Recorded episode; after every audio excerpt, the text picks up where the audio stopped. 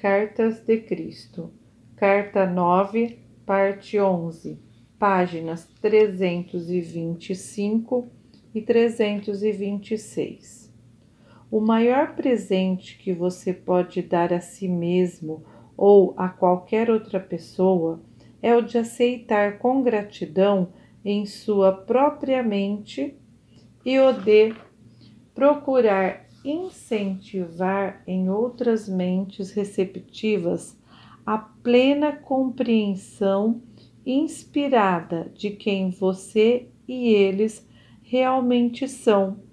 E o que pode verdadeiramente acontecer quando você e eles abandonam a sua própria vontade e buscam na fonte do seu ser por ajuda, orientação e a satisfação de todas as necessidades. Torne-se uma luz para si mesmo e para quem quiser recebê-la. Entretanto, ninguém pode absorver um ensinamento com o estômago vazio. Portanto, se você está procurando ensinar aos materialmente pobres, certa quantidade de nutrição física deve ser fornecida para ajudar no processo de desenvolvimento evolutivo físico-espiritual. Esteja disponível para dar e saiba que enquanto dá, você se torna parte do sistema de dar e receber do universo inteiro. É impossível dar e não receber em troca, a menos que você mesmo acredite que vive somente dos ganhos de seu trabalho, de sua conta bancária e de seus investimentos.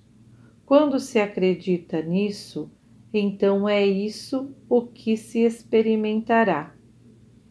Até que as pessoas despertem verdadeiramente e abram seus olhos para a plena compreensão de que todos são individualização da fonte do seu ser, que são uma combinação de impulsos perfeitos de criatividade e amor, elas permanecerão atraídas pela sedução do materialismo, pela satisfação dos desejos do corpo e o desejo de promover-se em detrimento dos demais, o que vai desde apossar-se do que é dos outros e greve nos negócios e nas indústrias até sérias desarmonias nos relacionamentos,